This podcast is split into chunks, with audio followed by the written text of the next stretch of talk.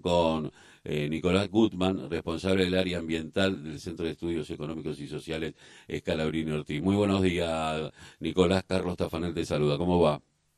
¿Qué tal? Muy buenos días. ¿Cómo Muy bien, muchas gracias. Eh, bueno, una, un eh, con el título Un país en llamas, ¿es posible reducir los incendios forestales? Eh, es una nota espectacular que me parece que hace un estudio pormenorizado de todas las consecuencias que trae el no control, estos últimos años en que se ha avanzado sobre la quema por el tema inmobiliario, ganadero, eh, la especulación, y se van perdiendo vida de animales, forestación, vidas humanas. Sí, estamos, o sea, no, a veces cuando uno lo piensa, no hay nada más allá de prender fuego a una provincia, matar la fauna, matar todo, es un crimen, ¿no? eh, qué sé yo, ese es el paso anterior a tirar una bomba, más destructivo, estamos prendiendo fuego o un grupo muy reducido de nuestra sociedad está prendiendo fuego impunemente por hacer negocios. No son crímenes, digamos.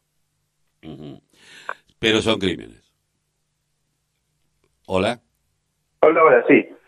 Eh, eh, digo, son crímenes, son eh, estos tipos están asesinando y de última te asesinan a vos. Porque yo, que ¿me escuchás bien ahí, Nicolás? Sí, sí, los, los escucho bien. No, porque estaba leyendo la otra vez, y es una hipótesis que viene desde el año fines de, del 2020, que uno de los que, provocó el COVID fue la tal indiscriminada en determinados lugares donde especies que ya no podían vivir ahí migraron y empezaron a tener contacto con otras especies eh, con las cuales jamás se hubiesen encontrado y produjeron un montón y aparte el estrés que genera en determinado tipo de, animales que pueden ser después, eh, generan virus y estos virus pueden ser trasladados a, los seres humanos y y a los animales. Sí, efectivamente, lo que estabas contando, mira, hace en el año 2017 un grupo de científicos polacos publicó en la revista Nature, que es una de las revistas más prestigiosas de la ciencia en el mundo, eh, que no es muy fácil publicar, un artículo que decía de que la destrucción de los bosques primarios en Asia iba a crear una nueva eh, pandemia de alguna, probablemente alguna variante del corona, del virus corona, ¿no? Porque hay más, el, el coronavirus tiene varias variantes.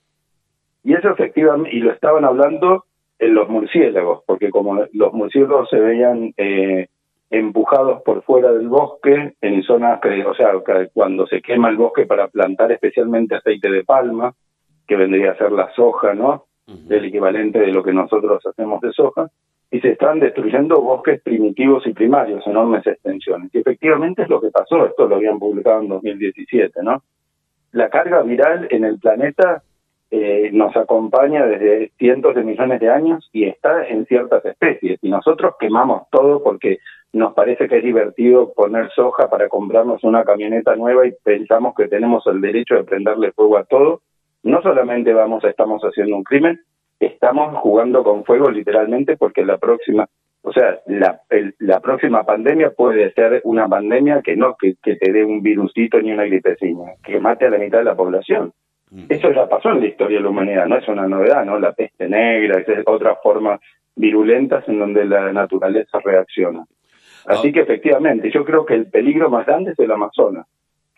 Y sí, eh, pero estamos viendo que Corrientes está desapareciendo una, una provincia mientras su gobernador no pidió ayuda, la eh, nación reaccionó tarde, creo que hay que tomar una actitud más de, eh, de autoridad, no autoritaria, pero sí, porque si no lo, lo vería como una injerencia del gobierno federal en una provincia que, pues, estas cosas me parece que superan todo tipo de cuestiones eh, uno escucha a las víctimas en donde han perdido todos sus animales, su tierra, porque otros han decidido prender fuego. Y bueno, esto viene, es una pelea que se viene dando desde hace tiempo cuando se planteó el ordenamiento territorial de bosques eh, nativos y que los sectores terratenientes empezaron a verlo eh, como un enemigo y el OTBN que es el organismo, eh, no, no pudo dar con la lucha y me imagino que en la etapa del neoliberalismo ni bola le dieron. Sí, acá hay dos cuestiones interesantes que, está, que, estás comentando. Una es el neoliberalismo y otra es la idea que tienen los terratenientes argentinos que ellos son dueños de la tierra y pueden hacer lo que quieren. Los dueños de la tierra en el resto del mundo tienen, no pueden hacer lo que se les tiene en gana. Prender fuego es un delito en casi todos los países. No puedes prender fuego porque es mi tierra. Necesitas permiso. Si lo haces fuera sin regulaciones y sin permisos es un delito. Acá nadie va a la cárcel. Prendieron fuego el 5% de la provincia de Corrientes. Corrientes es más grande que Bélgica y Holanda juntos. O sea, si vos le prendieras fuego el 20% de Holanda y después no pasa nada, está todo bien. O sea, acá no, acá se están peleando de una forma espantosa entre partidos políticos, en, está, se entiende, ¿no?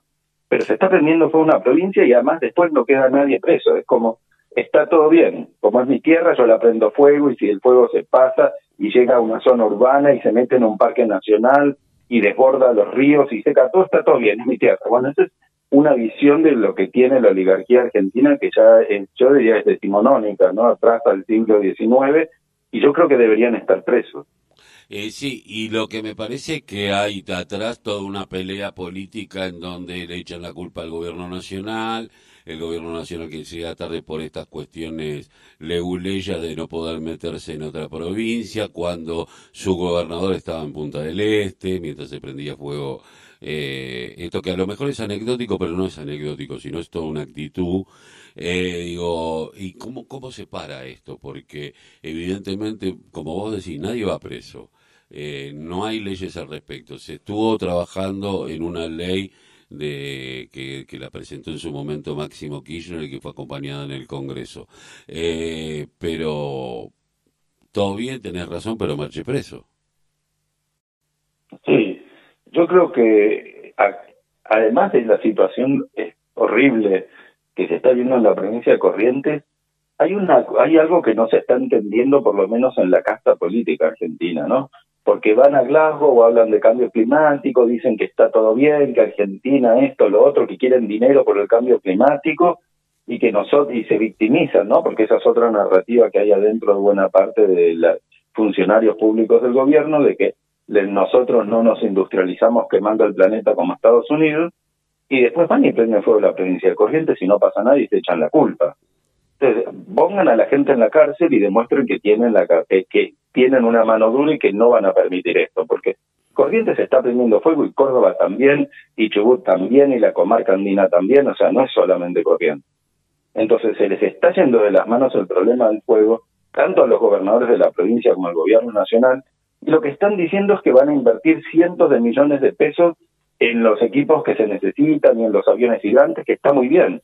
Pero nosotros no tenemos por qué gastar cientos de millones de pesos del erario nacional para pagar el fuego que prendan terratenientes. Tienen que pagar los terratenientes, que le saquen la tierra los que prendieron fuego. Nosotros, porque si no, esta es una situación además un poco inverosímil, en donde se prende fuego y entonces la respuesta es que hay que gastar millones, cientos de millones de pesos para poder apagarlo en el mismo momento que están anunciando que no van a dar más planes de trabajar. O sea que tenemos que gastar de, de los de la recaudación impositiva para pagar el fuego de los terratenientes que se, y los quieren prender fuego.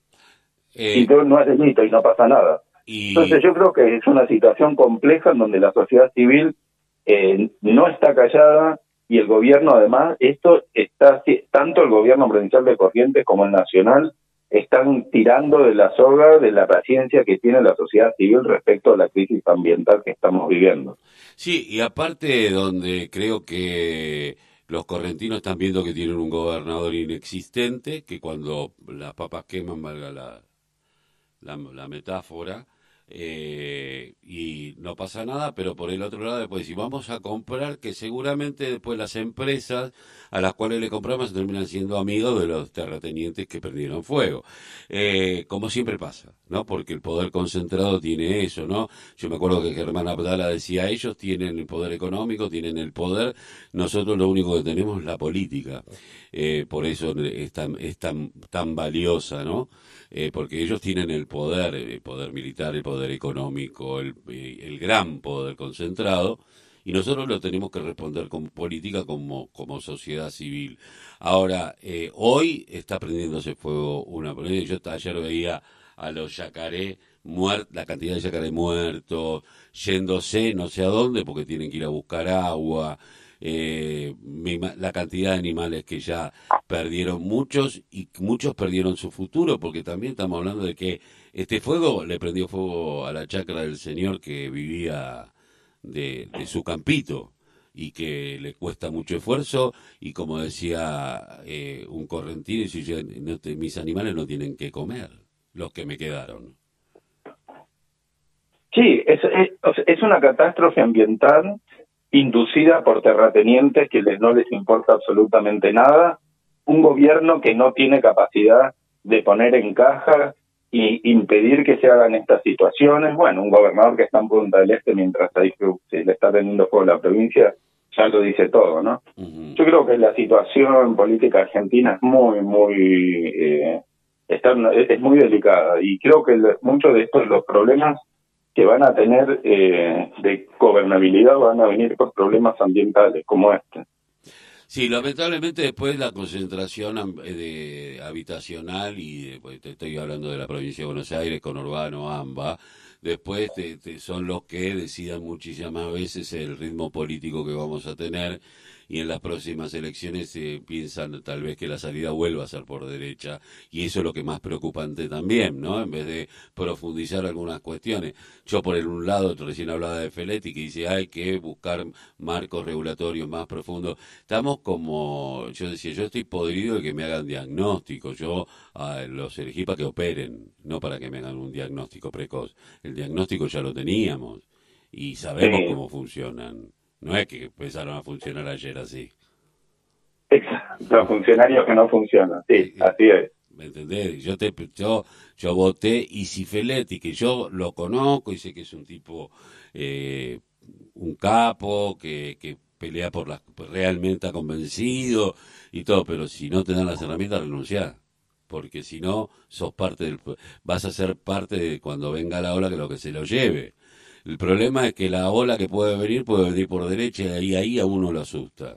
No uno que tiene, yo tengo casi 60 años y he visto estas cuestiones y siempre me acuerdo y lo repito en una, escena de eh, Cabaret, una película, donde alguien pregunta quiénes son esos muchachos que andaban repartiendo volantes en el 33, en el 32-33, y dijo, no, son unos loquitos que están con Hitler y, y el gay de la, de la película dice que hay que tener cuidado con esos loquitos y después, viste, apareció lo que apareció. Eh, y yo a los loquitos les tengo miedo, realmente, ¿no? que la respuesta social sea por ese lado.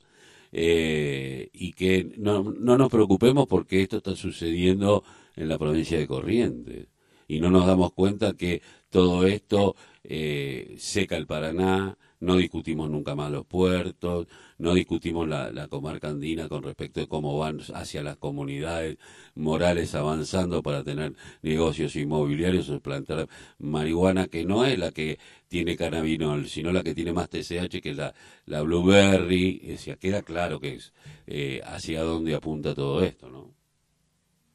Sí, yo supongo, bueno, como vos decís, eh, el fascismo y la extrema derecha eh, el, eh, se, se, despliegan en los territorios arrasados y en las sociedades no que están debilitadas. Entonces este tipo de situaciones favorecen no a, estas salidas por derecha y, y de raíz fascista. Eh, y el gobierno nacional no está haciendo sus mejores eh, políticas como para evitar también no este corre estas eh, con lo que está sucediendo, ¿no? Especialmente con, con la incapacidad que tiene para articular con la sociedad civil sobre estos temas del territorio, ¿no? De cómo se viven los territorios, de cómo se vive en nuestro país ambientalmente, ¿no? Entonces siempre sus respuestas eh, por arriba es sacar más petróleo, poner offshore, no, no poner preso a la gente que está prendiendo fuego el país. Entonces, eso finalmente puede, como vos decís, en algún momento eh, salir no por, por la opción de derecha. Y también inclusive no hay que olvidar que aunque la mayor caudal electoral está en el AMBA finalmente cuando se dio no este la elección donde ganó el expresidente Macri la diferencia fueron por menos de dos puntos. Entonces eh, acá estamos en una situación de polarización social en donde uno no puede dar por sentado, ¿no? Este, como se hizo hasta que llegó la derecha por vía democrática de que teníamos asegurado, ¿no? El acceso al gobierno por el voto popular. Nosotros estamos ya en, otra situación. Entonces yo creo que ahí es una, claro, es, eh, no dar eh, entidad a las demandas de, de la sociedad civil de vivir bien en su territorio sin estar expuestas a todos estos crímenes ambientales es un problema. Bueno, yo eh, querría decir, espero que el gobierno pueda prevenir, eh, pero me parece ya que la esperanza forma parte de una mirada naif, ingenua y de conciencia ingenua, que hay que hacer cosas mucho, mucho más, eh, con mucha más autoridad.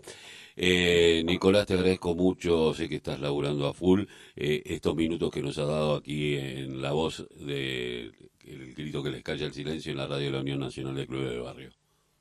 No, por favor, muchísimas gracias por la invitación al programa. Por favor, un abrazo. Nicolás Gutman, responsable del área ambiental del Centro de Estudios Económicos y Sociales Escalabrini hablando sobre los incendios en corriente, pero de la concepción en general que tienen las oligarquías eh, en la República Argentina.